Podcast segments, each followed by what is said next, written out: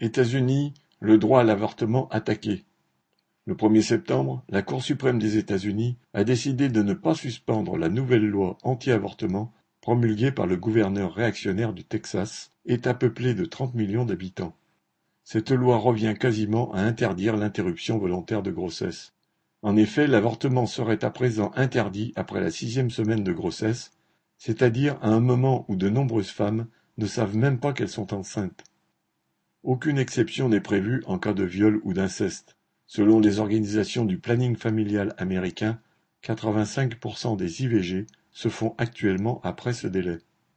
De plus, pour parer à l'interdiction de sa nouvelle loi, le Texas instaure un système de délation en encourageant ceux qui le souhaitent à porter plainte contre qui le pratiquerait ou qui serait complice d'un avortement.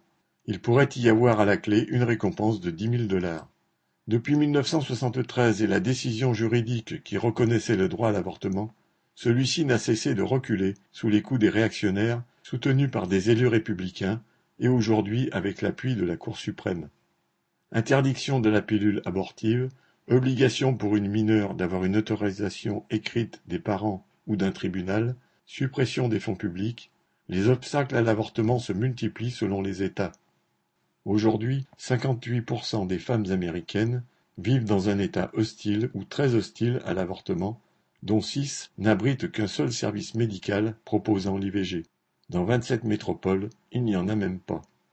Au Texas, la nouvelle loi a pour but de criminaliser ces cliniques. Elle est le prolongement légal des 7000 actes de violence subis ces 40 dernières années, dont 42 attentats à la bombe, 185 incendies et des tentatives d'assassinat de médecins, infirmières et employés de ces cliniques qui ont fait onze morts. Cette offensive réactionnaire ne pourra pas être combattue uniquement sur le terrain juridique, comme les politiciens démocrates le proposent. Les défenseurs du droit à l'avortement devront continuer à se battre avec détermination pour que les bigots de toutes obédiences cessent de dicter leurs lois aux femmes. Camille Paglieri